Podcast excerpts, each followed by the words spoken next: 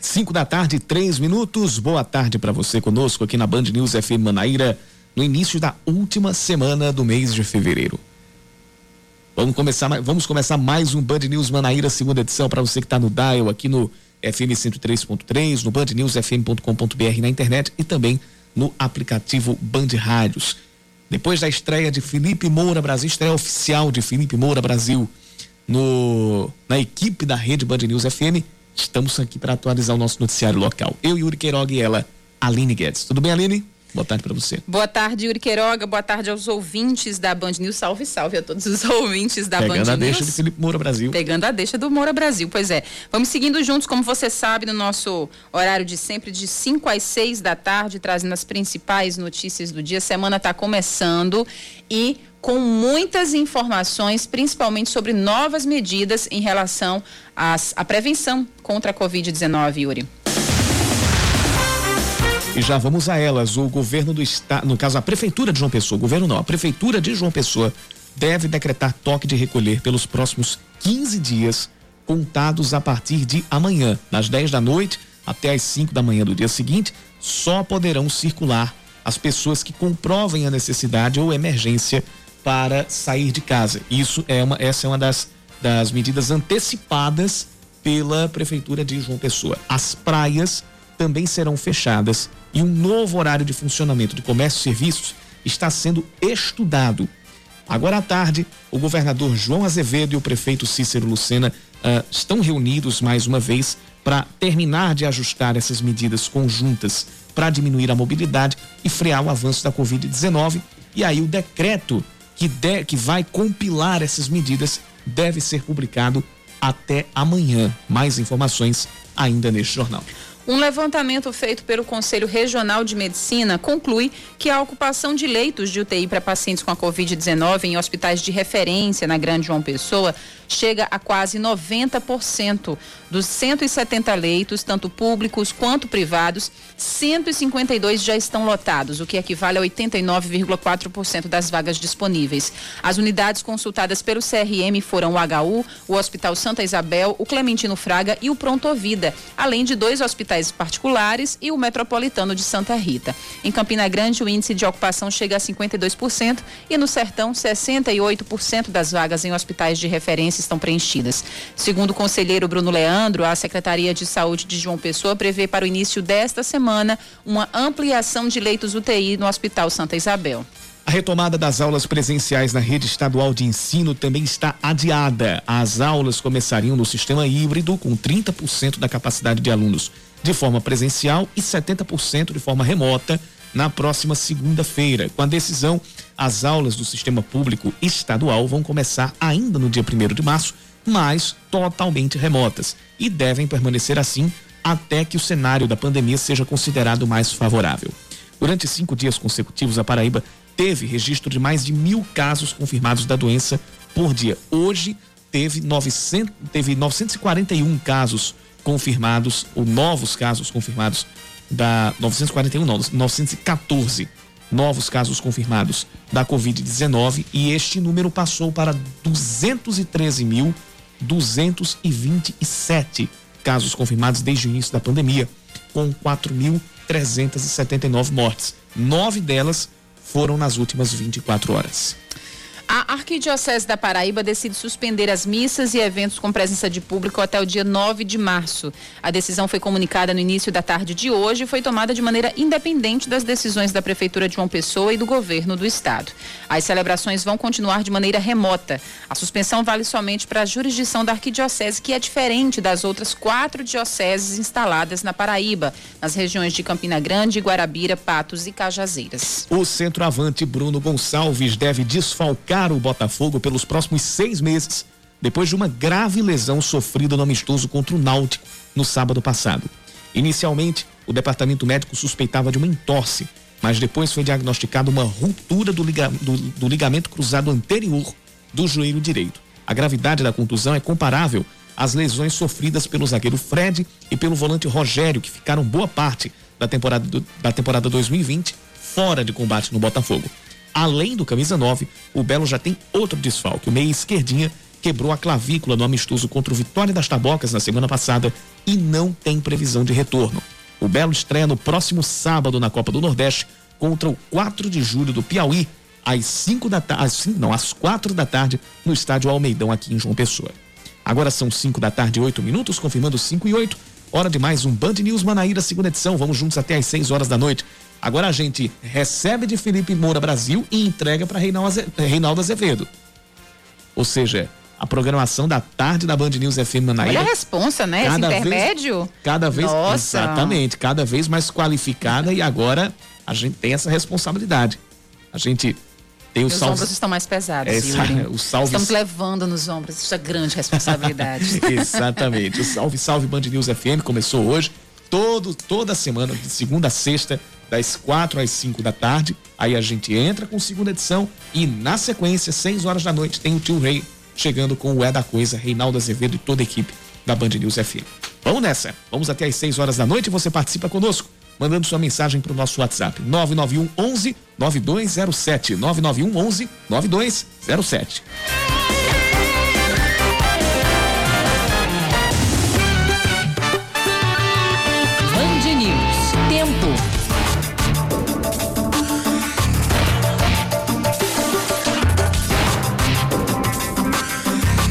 Céu aberto aqui por João Pessoa, poucas nuvens por enquanto, mas existe a possibilidade de aumento de nebulosidade e pancadas de chuva agora à noite.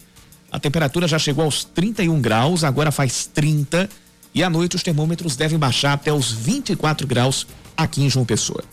Em Campina Grande, tempo bem firme, parcialmente nublado, mas é, não, é, não, não, é esperada chuva para logo mais, não. A temperatura máxima chegou aos 33 graus, Yuri. 33 graus em Campina Grande hoje mesmo, muito quente. Nesse momento, os termômetros marcam 29, a mínima esperada para logo mais é de 18 graus.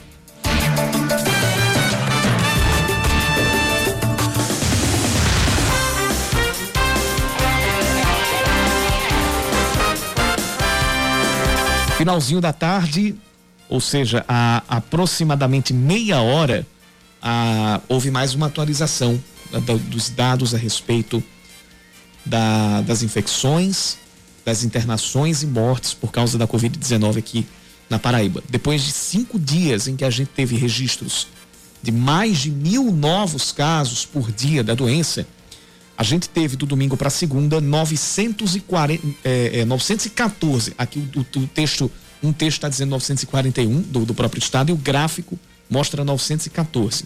É, mas a gente teve um número menor que mil casos novos registrados de, de, de ontem para hoje, o que não é menos o que não é menos alarmante. Até porque a gente sabe que lembra é, isso já tinha sido chamado a atenção para a gente. É, no final de semana. Há uma baixa, há né? uma baixa, né? Por causa da questão da contabilização do registro. Isso. Que às vezes não é, não é possível compilar.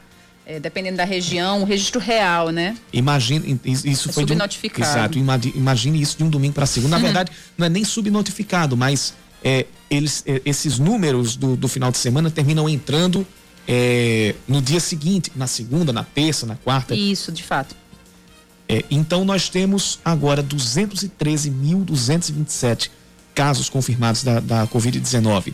Ah, até, até, desde o início da pandemia até agora, está nesse número, com 4.379 mortes já registradas. Foram 23 óbitos registrados de ontem para hoje na, nos balanços sendo nove mortes realmente ocorridas nas últimas 24 horas.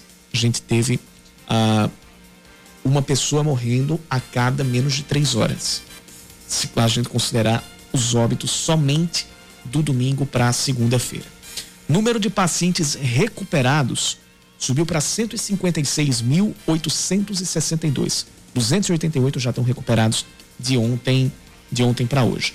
Ocupação de leitos de UTI Veja só, João Pessoa chegou a 90%. O sertão do estado está com 94%. A região de Campina Grande é que tem o menor índice, chegando a 48%. 47 pessoas foram internadas nas últimas 24 horas, ou seja, foi quase. Uh, foram quase duas pessoas por hora. A média chegou perto de duas pessoas sendo internadas por hora. Aqui é, do domingo para segunda-feira, segundo Central, o Centro Estadual de Regulação Hospitalar. Doses aplicadas, a gente já tem 114.787, também de acordo com a Secretaria de Saúde do Estado.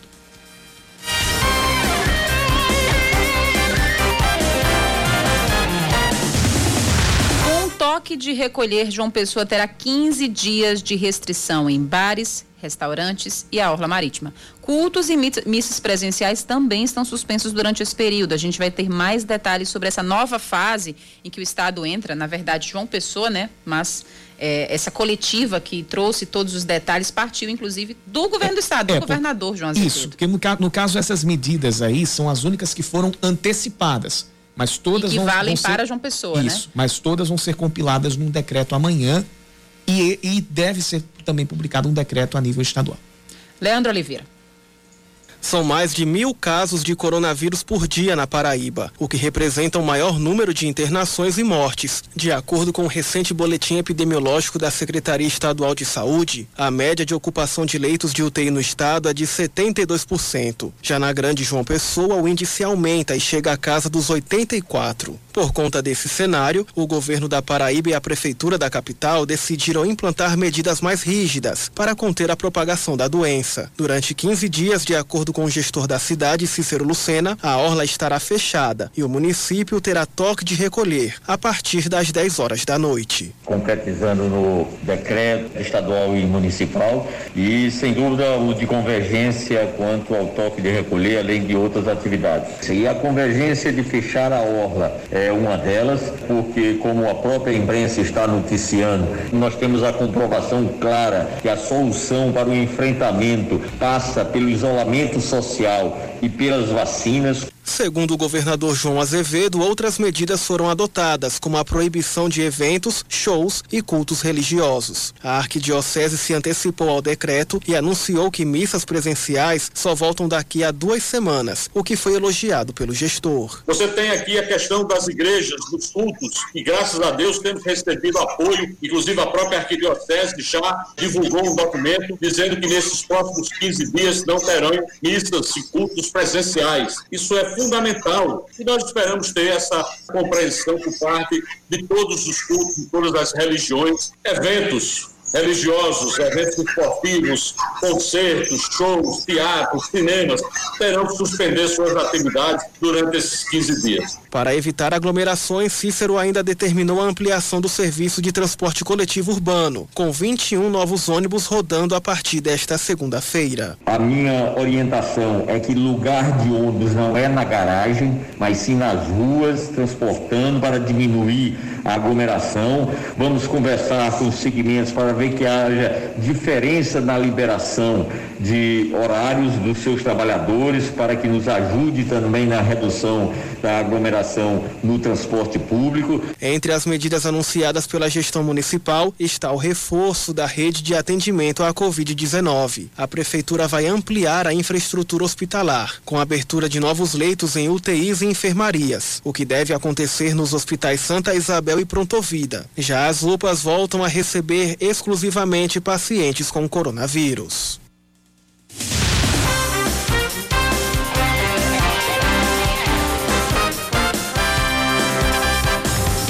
Outro ponto muito importante é a respeito das aulas na rede pública de ensino, especialmente a rede estadual.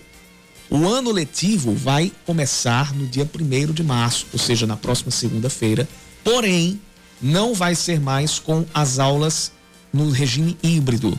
Estava planejada a volta às aulas presenciais com 30% da capacidade nas salas de aula já a partir de segunda-feira mas o governo do estado é, terminou a, ao momento em que chamou a prefeitura de João Pessoa e colocou na mesa estas medidas, propôs este decreto com esse pacote de medidas restritivas, é, a, a, a, o, o, reinício das aulas presenciais ficou postergado e aí é por tempo uh, indeterminado. Vai até quando for considerado pela Secretaria de Saúde ou pela Secretaria de Educação e de Saúde do Estado que o cenário de pandemia é mais favorável ou menos pesado.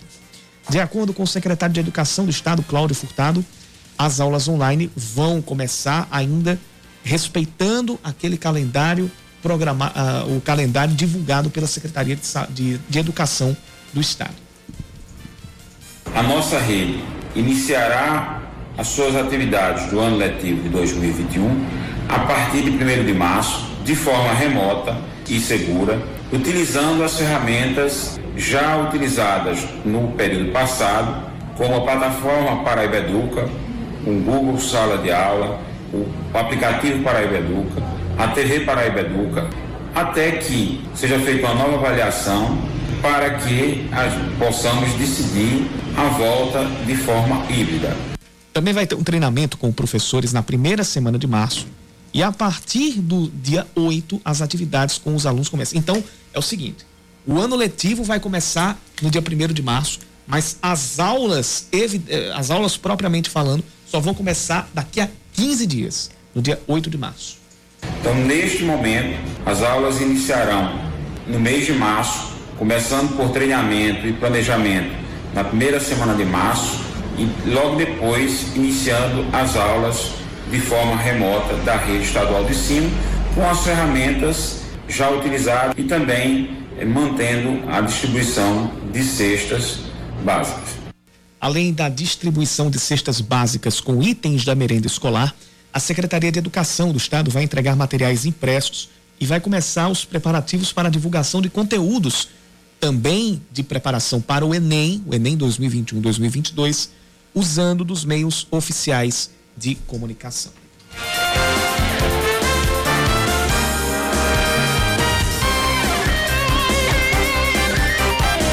E agora a gente atualiza a situação das bandeiras é, aqui no nosso estado. Bandeiras que são uma forma de classificar né, como o município está lidando e como o município é, apresenta dados em relação à Covid-19. o fato é que a Paraíba tem uma teve uma piora considerável, apresenta uma piora considerável na recente avaliação do Plano Novo Normal. A gente saltou de 22 para 138 municípios em bandeira laranja e de zero para 6 em bandeira vermelha. Isso representa um aumento de 527%. Eu não errei, viu? 527% é o aumento. É, promovido em relação à última avaliação que foi feita há, há duas semanas ou seja, apenas 10% das cidades estavam nessa cor que exige medidas de contenção da doença. E caiu de 198 para 78 a quantidade de municípios com a bandeira amarela. Ou seja, a gente teve uma piora, um aumento é, no número de municípios é, em situação mais crítica, que é lá, as cores laranja e vermelha, e uma diminuição nos municípios com a bandeira amarela, que é uma contenção é, mais favorável, né? Apenas um município, que é a Baía da Traição, está sinalizado com a bandeira verde no momento. No balanço anterior, eram três municípios nessa situação. Diariamente, o estado tem registrado mais de mil novos infectados pelo coronavírus, como Yuri trouxe no início, hoje, né? No início da semana, a gente, pela primeira vez nos últimos dias, não passamos de mil novos infectados, mas também sabendo, tendo consciência dessa situação. Geralmente, às segundas-feiras, é um número onde o boletim tem apresentado uma queda justamente porque pelo final de semana, a compilação de dados demora um pouco mais, então alguns municípios só conseguem repassar esse número nos dias seguintes, né?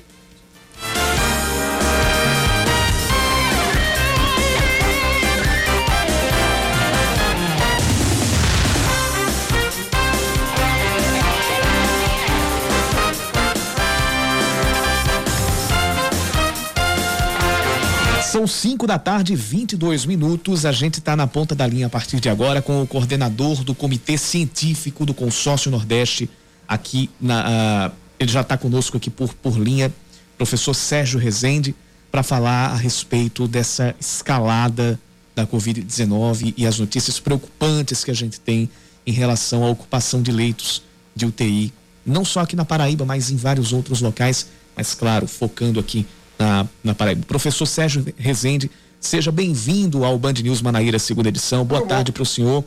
Eu, eu começo perguntando para o senhor o seguinte. Muito, Yuri. Você está me ouvindo bem? Estamos ouvindo perfeitamente, professor. Seja bem-vindo à segunda edição.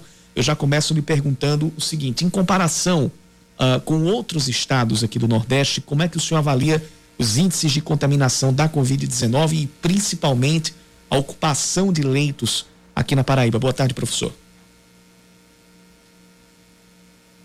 É, boa tarde, Yuri.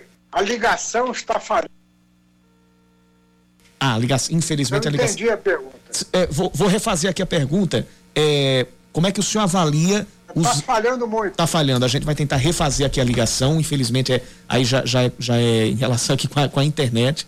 É, mas a gente vai tentar refazer aqui a ligação com o ex-ministro da Ciência e Tecnologia e também coordenador do Comitê Científico do Consórcio Nordeste, Sérgio Rezende, para falar sobre esses números recentes de internações aqui na, na rede pública e também na rede privada é, de atendimento aqui na Paraíba e também a alta no, no, número de casos diários, a chamada média móvel de, de, de novos casos. E também é, o número de óbitos. A gente, a gente geralmente tem o que nos balanços diários? A gente tem um número é, contabilizado do balanço de ontem para o de hoje. Mas dentro desse número existe um outro é, que contabiliza o número de mortes realmente acontecidas nas últimas 24 horas, que inclui isso e inclui também aquelas cujo resultado dos exames apontou para a Covid-19 ah, só depois.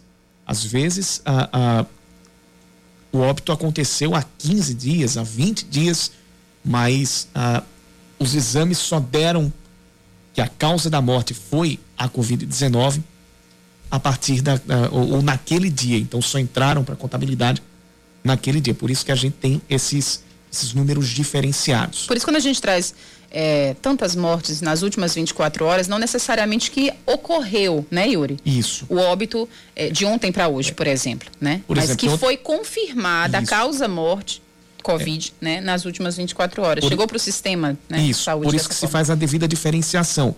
Por exemplo, nas últimas 24 horas a gente teve nove mortes por causa da Covid-19, realmente acontecidas do domingo para a segunda-feira. Junto a estas, mais 14 pessoas que tinham perdido a vida em dias, em, em dias, dias anteriores, eles, elas tiveram a causa morte confirmada sendo Covid-19 neste boletim da Secretaria de Saúde, divulgado hoje. Refeito o contato, a gente volta a conversar aqui com o, secre... com o coordenador do Comitê Científico do Nordeste, professor Sérgio Rezende, agora já está aqui na ponta da linha. Eu refaço a pergunta para o senhor Sérgio. Ah, como é que, diante desse, desse cenário, comparando com os, os demais estados do Nordeste, como é que o senhor avalia os índices de contaminação e de internações por causa da Covid-19 aqui na Paraíba? Mais uma vez, boa tarde. É, boa tarde, Yuri. Boa tarde a, a todos os ouvintes da Band News FM. Veja, nós estamos acompanhando os números do Nordeste, como você sabe, há um ano, e nesses últimos dois meses a nossa preocupação é muito grande. Muito grande porque é, os números de casos voltaram ao que nós tivemos no, no pico da, da pandemia, lá no mês de junho, julho mas a diferença é que a subida nas últimas semanas é muito mais íngreme. Enquanto que entre abril e julho eh, os números aumentaram forte, fortemente, mas aumentaram uma, uma certa proporção, o, o, aumento agora é muito maior. Está na minha frente agora, estou na minha frente os, os mapas, os gráficos da Paraíba então, o aumento que houve nas últimas duas semanas na Paraíba é muito preocupante.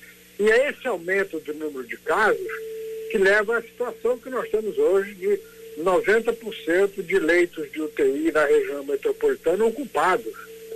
E no estado como um todo, 88%. Então, os números são muito preocupantes. Infelizmente, eles são resultados, principalmente, do acomodamento da, da nossa sociedade. As pessoas é, pararam de, de acreditar nas recomendações, acharam que o pior já tinha passado. Tivemos as festas de final de ano. É, agora no carnaval, até que não houve carnaval, mas de qualquer maneira houve aglomerações em, em muitos lugares. Então, o que está acontecendo, infelizmente, é resultado do relaxamento da nossa sociedade. Bem, professor, é, tendo em vista que ainda teremos, né, ainda sentiremos o baque em relação ao carnaval, em relação às festas de Momo, que mesmo com todas as medidas, com suspensão de ponto facultativo, mas a gente sabe, né, que muita gente aglomerou, muita gente desrespeitou as medidas, como o senhor mesmo destacou também agora em sua fala. Esse resultado das aglomerações das, da, da última semana, né, do carnaval, ele deve chegar é, de fato a números reais de Covid, quando, e o senhor acha que, é, contando com isso e tendo em vista a atual taxa de ocupação, o senhor acredita que realmente possa haver um colapso da saúde na Paraíba, especificamente de João Pessoa? Veja, eu, eu torço que não aconteça, mas é, é, é difícil dizer, porque, como eu falei anteriormente, subida do número de casos nas últimas semanas é muito íngreme, muito grande. Então, como o número de casos, como uma vez que uma pessoa infectada demora alguns dias para que a doença apareça, é, a nossa esperança é que é, as, as pessoas tenham se assustado com o que está acontecendo, porque a mídia está divulgando claramente é, o número de casos de UTIs ocupadas, assim por diante. O governador da Paraíba acabou de tomar uma medida correta de suspender as aulas presenciais nas escolas, de fazer um decreto é, impondo um, um, um, certo lockdown, ou seja, medidas restritivas. É, sabe por que é difícil fazer uma previsão mais, é, mais detalhada? Porque nós sabemos que esse, esse aumento que está havendo, além de ser devido ao acomodamento das pessoas, também resulta do fato de ter novas variantes. Está comprovado que algumas das novas variantes elas se espalham com mais facilidade. É, ainda não há clareza se as novas variantes produzem é, mais óbitos, mas que elas espalham com mais é, rapidez, isso, é, mais facilidade, isso está claro e está provado cientificamente. Então, é, é, difícil dar uma resposta muito precisa para a sua pergunta, que com 90% de ocupação de leite de UTI, é, nós só vamos poder ter uma resposta um pouco mais clara em uma semana, dez dias. Mas eu espero que as pessoas se assustem com o que está acontecendo, que essas matérias que vocês estão produzindo, que estão divulgando, com os boletins do governo do Estado, da Secretaria, que eles sensibilizem as pessoas e que as pessoas entendam que esse vírus só se espalha porque as pessoas é que estão promovendo esse espalhamento. O vírus não se espalha sozinho, são as pessoas que fazem essa contaminação.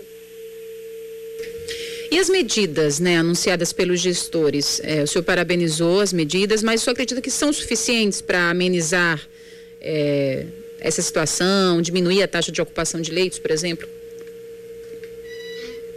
Nós vamos saber daqui a 10 dias, porque é o seguinte, o ideal era ter lockdown mesmo, fechar tudo, como foi feito no, no mês de abril, mês de abril e maio, vários estados, inclusive na Paraíba.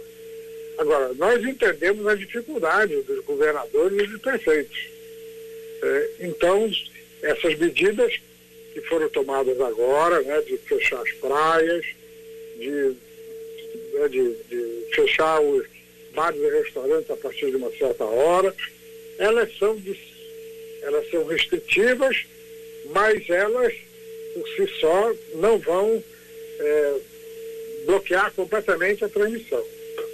Vai ser muito importante que elas tenham um efeito, digamos assim, na cabeça das pessoas, na percepção das pessoas e que elas vejam que elas têm que mudar o comportamento. Duas perguntas em uma. A primeira, a Paraíba hoje pode ser considerada a, a, a unidade aqui no Nordeste que está em estado mais crítico na, na, na, na, curva de contágio, na curva de internações, ou no, ou no Nordeste ainda tem um estado que está com a situação ainda pior neste momento. E a outra pergunta que chega, chega de, de, de ouvintes nossos, inclusive o ouvinte Ricardo Santos aqui pelo WhatsApp, é se a gente pode considerar que as eleições foram um divisor de águas no mau sentido em relação à percepção das pessoas para o risco das aglomerações, ah, para o risco do contágio da Covid-19? É, veja, sobre a primeira pergunta, tem mais estados que estão com crescimento acelerado. Alagoas, Bahia, Paraíba eu já falei, Pernambuco, Piauí. O, o, o governo do Piauí já decretou, hoje também, medidas de restrição que são até mais restritivas do que a da Paraíba. É, o ideal é que esses quatro, todos os estados que estão em situação difícil, façam isso simultaneamente, porque, entre outras coisas, nós temos pessoas transitando de um estado para outro, né? Então, é, em resposta, a, a Paraíba não é a única, são quatro estados que estão em situação difícil. Sobre a, a questão das eleições, as eleições ocorreram já há quatro meses. Então, o efeito das eleições apareceu claramente depois. Só que, como eu disse anteriormente, depois das eleições ocorreu uma coisa importante, que foi a chegada no Nordeste de novas variantes. Aliás, um dos nossos boletins, o boletim de outubro, alertava para essa dificuldade, quando foram noticiados casos de novas variantes na Europa. Então chegaram novas variantes, aí nós tivemos as festas do final de ano. Então eu acho que o efeito das eleições, de certa maneira, passou. Nós pass... A cada dois meses nós temos um, um, uma, uma desculpa diferente as pessoas se aglomerarem. Tivemos as eleições, depois do final do ano, depois do carnaval. Não é possível que as pessoas não aprendam que a situação está complicada. E tem o seguinte, Yuri, é, um dado importante do Brasil é que a taxa de mortalidade dos jovens aumentou nos últimos tempos.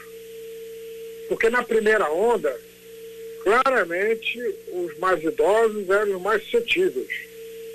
Eles continuam sendo mais suscetíveis a, a óbito.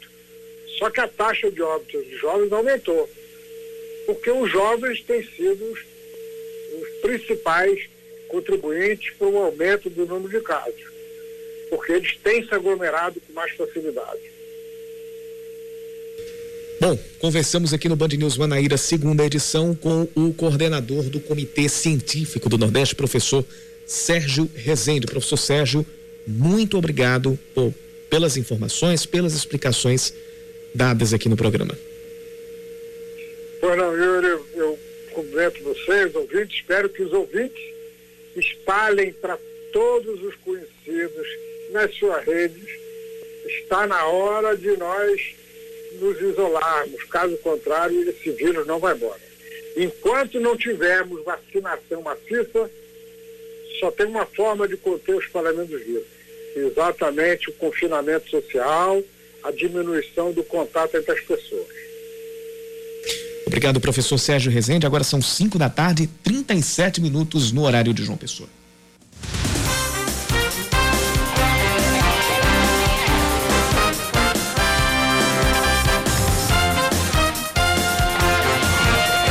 Estamos de volta às 5 da tarde, 39 minutos. O Hospital Universitário Lauro Vanderlei confirma a alta de uma paciente que passou mais de 20 dias internadas na UTI em tratamento contra a Covid-19. A comerciante Ana Clélia Rocha de Souza, de 53 anos, passou ao todo 34 dias hospitalizada. Ela faz parte da primeira leva de pacientes manauaras transferidos para Paraíba por causa do colapso na saúde pública amazonense. Outras 31 pessoas vindas de Manaus foram atendidas no HU desde o dia 17 de janeiro. A areia no Brejo vai ter os bares, lanchonetes e casas de eventos fechadas por 30 dias por decisão da prefeitura. Além disso, as celebrações religiosas só poderão receber 30% das vagas e igrejas e templos e visitas em pontos turísticos, uh, ou na verdade em igrejas e templos. E as visitas a pontos turísticos também terão restrições. recebendo só 20% da capacidade. A prefeita Silvia Farias decretou toque de recolher das 9 da noite até as quatro da manhã durante este mesmo período de um mês.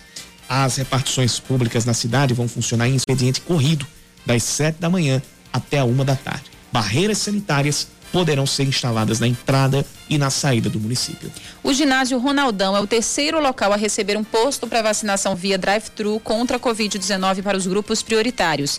A imunização começa uma hora mais cedo a partir de hoje, indo das nove da manhã até as cinco da tarde. A campanha foi retomada para a aplicação da primeira dose para idosos a partir de 85 anos e a segunda dose para trabalhadores de saúde da linha de frente que não conseguiram se vacinar nos locais de trabalho.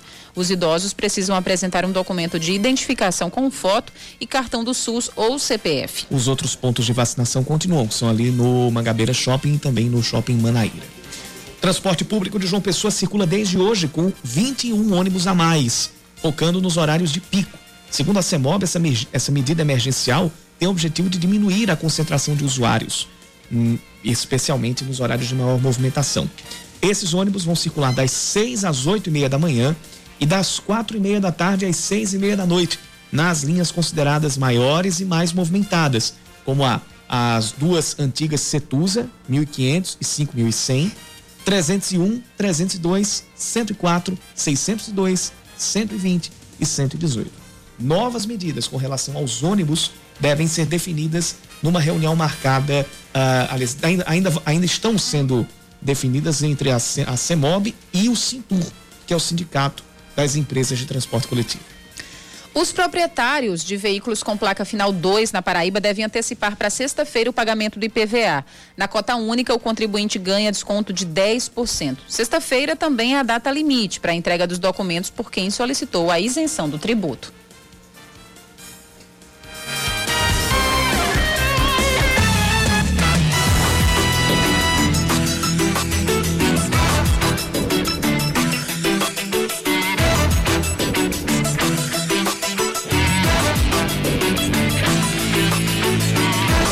Concurso da Polícia Civil do Paraná estava marcado para ser realizado ontem em 20 cidades do estado, mas horas antes da aplicação da prova, o núcleo de concursos da Universidade Federal do Paraná adiou essa realização das provas ou do, do concurso como um todo. Ele vai contratar quatro. Esse, é, esse, certame vai contratar 400 delegados, investigadores e papiloscopistas e atraiu candidatos do Brasil inteiro, entre eles o paraibano Carlos Pereira Júnior. Nós estamos aqui desde a quinta-feira. E aí a prova estava marcada para domingo e nós é, pegamos a passagem de retorno na terça. Já visto que geralmente em época de concurso público é, as passagens elas aumentam de nível exponencial. Então o concurseiro ele compra antes e vai depois da prova. É, nesse sentido, dois dias, três dias depois, para que o, o valor da passagem fique um pouco mais barato. E aí a banca justificou a suspensão no dia da prova, ou seja, nós acordamos, é, eu digo nós porque estamos aqui em quatro na, no hotel onde nós estamos, e aí, é, inclusive, é Amadeu, outro advogado e Daniel. E aí nós, infelizmente, infelizmente, nós fomos acordados de 5h40 da manhã por um amigo nosso aí de João Pessoa que ligou dizendo que tinha saído na, na, no site da banca que o concurso tinha sido suspenso. E aí quais foram os motivos? Foram três que a banca suscitou. Um foi que havia contratado termômetro e para medição para ferir a temperatura das pessoas no dia da prova e os termômetros que chegaram não chegaram o suficiente e alguns ainda estavam sem pilhas. Outro problema também apresentado foi a questão das escolas, de que eh, as escolas elas desistiram de alocar os alunos que iriam fazer a prova e por último os fiscais também desistiram, alguns fiscais desistiram. Então, o governo do estado tomou a medida de, a priori, exonerar o, o, diretor do núcleo de concurso público da Universidade Federal, o qual era a banca organizadora do concurso, a Universidade Federal do, do Estado do Paraná. E aí, a gente não tem previsão da, nossa, da nova prova. Não sabe nem se, inclusive, se vai ser a mesma banca. Então, estamos todos aqui, infelizmente, revoltados, o grupo de estudantes revoltado. Um número imenso de estudantes, eram mais de 100 mil. Então, assim, fica aí todo mundo prejudicado. E aí a gente lembra com esse relato de algo semelhante que aconteceu com o concurso aqui da prefeitura de João Pessoa, que estava marcado para domingo e que terminou sendo adiado na sexta-feira. e que também provocou implicações para alguns, alguns candidatos, para alguns não, para muitos candidatos que já, já tinham passagem comprada, hospedagem, é, isso para aqueles candidatos que vêm de, de, de outros estados, de outras cidades. Diante de tantos prejuízos, como é que eles devem proceder? Quem vai responder essas e outras perguntas é o advogado Ramon Carvalho, que já está conosco aqui na ponta da linha.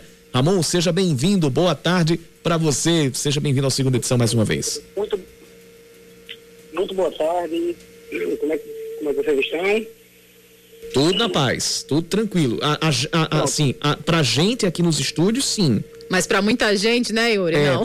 Nós já estamos. É, a, gente, a gente já está da, da, daquele jeito por causa do. Assim, já está muito preocupado por causa da pandemia. E, além disso, os candidatos que estavam inscritos nesses dois concursos, especialmente esse do Paraná também, estão é, com essa segunda preocupação. Então, para eles, o negócio não está muito bom, não. Então, como é que procede? Como, como proceder? Que medidas tomar? Veja bem, nesse caso específico, é, existe, existe uma discrecionalidade pela parte, por parte da banca na realização do concurso, e aí, diante das dificuldades apresentadas, esse concurso pode sim ser adiado ou cancelado e refeito. A questão aí toda vai ficar por conta da comissão que vai ser criada para avaliar se esses motivos são de fato legítimos ou se eles foram é, pautados, por exemplo, em falta de fiscalização ou falta de, de, de do, do, do, que deveria ter sido feito para que a coisa corresse de forma normal. Então, o que acontece? Essa comissão vai avaliar se houve, de fato, negligência, imperícia ou imprudência por parte da banca avaliadora. E aí, essa banca avaliadora, por exemplo, fica impedida de fazer novos certames, de fazer tudo. A questão é, para os candidatos que têm se programado, comprado passagem, organizado hotel, organizado tudo para viajar, de fato, se verifica que há um prejuízo em face dessa, dessa negligência. Tudo vai depender de como essa comissão avalie. Se a comissão avaliar que de fato o certame foi interrompido, foi adiado por conta de problemáticas na administração, os candidatos terão legítimo seus direitos de regressiva, ou seja, de tentar buscar da banca examinadora é, a, a, reposição dos seus direitos. Agora, se for avaliado, por exemplo, é, a gente viu agora que nesse mês de fevereiro e, e, mês de janeiro houve um pico de novo da, da curva do Covid. Então, isso tudo é um elemento de biossegurança que tem que ser avaliado é, quando, quando do certame. Então, a, os fiscais, por exemplo, terem desistido de fazer a prova. Se essa justificativa for em face, por exemplo, da impossibilidade de citar todo mundo, querendo ou não, numa situação, numa situação de aglomeração, como ocorreu no Enem, como aconteceu em outros certames que ocorreram, é, não vai ter como restabilizar a banca examinadora, uma vez que isso é caso fortuito força maior em decorrência da calamidade que a gente está vivendo. Então, o que tem que se avaliar, e que vai ser avaliado, obviamente, até porque normalmente esse concurso público envolve muito dinheiro, muita responsabilidade, é se esse, esse, esse adiamento foi de fato um fato necessário, é, que pode acontecer também, por exemplo, quando há vazamento da prova, que aí vai tornar a prova, vai, vai, vai criar um desequilíbrio nessa prova, também é possível adiar. Ou se a prova foi adiada porque eles deveriam ter verificado as condições, deveriam ter verificado tudo e não aconteceu. Bem, Ramon, e como é que devem proceder os candidatos? Né? Eles podem é, recorrer na justiça, entrar de forma individual ou coletiva para tentar esse ressarcimento com os gastos que tiveram com diárias em hotéis, com passagem, enfim, nesse caso das provas que foram canceladas ou suspensas? Exatamente, Samuel. Eles podem fazer exatamente isso. Todo, a todo mundo é legítimo buscar justiça. Nesse caso específico, há prejuízo, né? Você comprou passagem, você marcou tudo, você confiou no edital. Agora, ocorre também que esse edital, nesse edital, existe a previsão de reestabelecimento da, da, das datas, de, de alguns elementos da prova. O que me preocupa nesse caso aí, que eu acredito que pode ser considerado um fato decisivo para conseguir, é porque foi avisado é, com, horas antes né, do certame, 5h40 da manhã. Então, nesse caso daí, existe também um dever ponto, um dever por parte da banca examinadora de informar com antecedência a ABRO também os candidatos, o que não ocorreu. Então, os candidatos que se sentirem prejudicados podem procurar de forma individual ou coletiva a advocacia ou a defensoria pública para fins de ingresso em juízo e ver ressarcido o seu direito e os seus e, e, e os valores que foram gastos de forma, é, no caso aí, infrutífera, né? Então a recomendação é procurar advocacia sim entrar com a ação em nível individual ou coletivo e, e tentar buscar. Que, em minha opinião, ah, tem que esperar sempre essa comissão que vai avaliar. Mesmo o juiz vai pedir que seja avaliado também, ou vai pedir que a, a, o processo fique suspenso até avaliar. Mas eu recomendo todo mundo que entre na justiça sim, porque de fato houve, houve prejuízo e apenas pelo simples fato de ter se avisado aos candidatos tão perto da prova, impossibilitando, por exemplo, o reembolso das passagens, o cancelamento dos hotéis ou algo do tipo sem custo, isso por si só, em minha opinião, como advogado, já gera de per si o, o direito à indenização. Bem, Ramon, existe um prazo é, já, enfim, firmado sobre o sobre quanto tempo as bancas organizadoras de concurso têm para adiar ou realizar um cancelamento do certame? Ou tudo isso vai depender do edital, enfim, senso comum?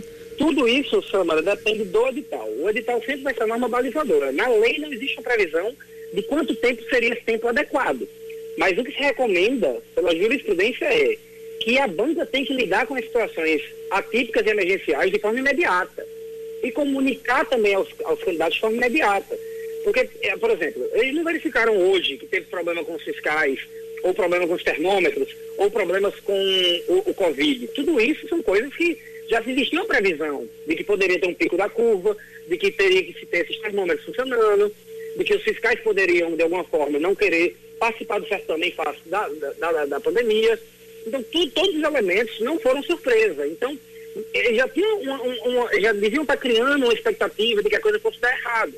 Então, essa comunicação deveria ter sido passada para os candidatos no período adequado, ou seja, uma semana atrás, 15 dias atrás, quando começou -se a se ver que seria impossível de realizar o exame de forma, é, é, é, de forma equânime. Como eles avisaram, com prazo, se não me engano, avisaram hoje, né? De 5h40 do, do, dia da prova, não foi isso? É, eles, segundo o relato do, do Carlos Pereira Júnior, foi no dia da prova que eles ficaram sabendo. Pronto. Nessa, nesse ponto, você vê que há, de fato, uma negligência terrível por parte da banca examinadora provavelmente o Ministério Público, inclusive, vai proceder com essa comissão e vai até suspender ela da possibilidade de fazer certames públicos, porque isso causa, na verdade, um prejuízo gigantesco ao, aos cofres. Nesse caso específico, o governo do, do, do, do o governo também é, é, é, é, preju, é, é parte prejudicada nessa questão. Você entende? O governo também investe ali uma, uma quantidade de dinheiro absurda para que certame ocorra e contrata, na verdade, a banca examinadora para fazer a prova. Então, o governo também vai, provavelmente, suspender essa banca examinadora e também vai entrar em juízo, provavelmente, contra a banca examinadora para fins de ressarcimento. Então, assim, infelizmente, esse caso é um problema da banca examinadora, um problema grave. Em minha opinião, um pra, avisar para os candidatos no dia da prova é de uma responsabilidade é, gigantesca e acredito que qualquer juiz também vai deferir um pedido de, de indenização de restituição do que foi gasto, assim como indenização por dano moral, sim.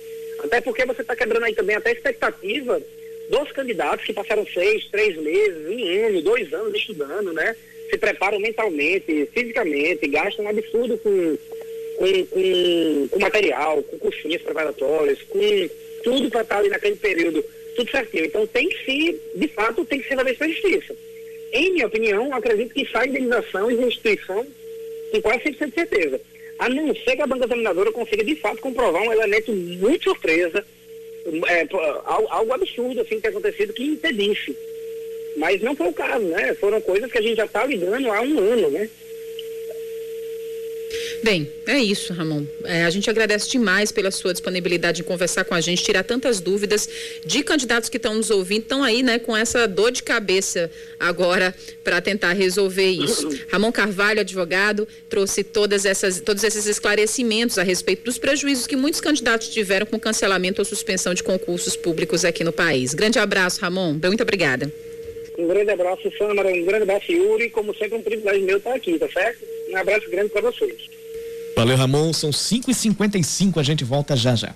Três minutinhos para as 6 horas da noite. Hoje é segunda-feira e hoje é dia de Nara Marques. Em movimento com Nara Marques. Oferecimento Viva Móveis Planejados. Viva a vida, porque seus sonhos nós realizamos.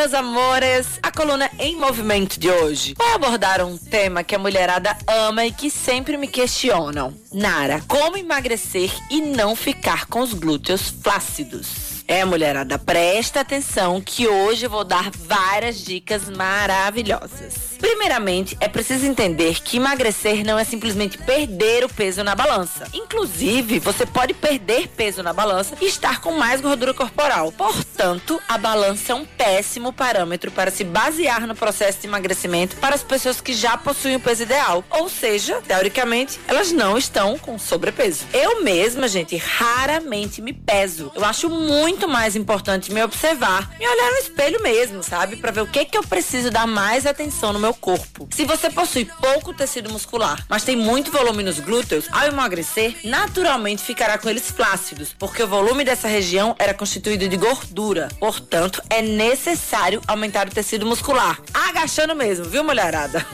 para que a região glútea não fique flácida. Para isso, é preciso evitar emagrecimento rápido com dietas muito restritivas e excesso de exercícios aeróbicos. Essa história que a gente fica, ai, hoje eu vou correr, amanhã eu vou pedalar, aí mais tarde eu vou dar mais um trotezinho e vou aproveitar que minha amiga vai fazer abdominal, fazer com ela. Cuidado, viu? Que emagrecer assim muito rápido tá muito ligado à flacidez. O conselho que eu te dou é: dedique-se aos treinos de musculação com exercícios que melhorem o seu tecido muscular dessa região, com intensidade e descansos adequados. O descanso é extremamente importante, além de uma alimentação equilibrada e alinhada com o seu objetivo. E aí, deu para entender? Na verdade, o ideal mesmo é que você procure um profissional de educação física para te orientar nessa jornada. Essa foi a dica de hoje. Me segue lá no Instagram, arroba Marques Nara. Don't show up, don't come out, don't start caring about me now. Walk away, you know how, don't start caring about me now. 559 eu digo até amanhã. Eu digo até logo, vem aí o É da Coisa com Reinaldo Azevedo. E a partir desta semana, a gente, como já falou no início do jornal, a gente recebe de Felipe Moura Brasil e entrega para Reinaldo Azevedo. Vem aí o É da Coisa. Um cheiro para todo mundo.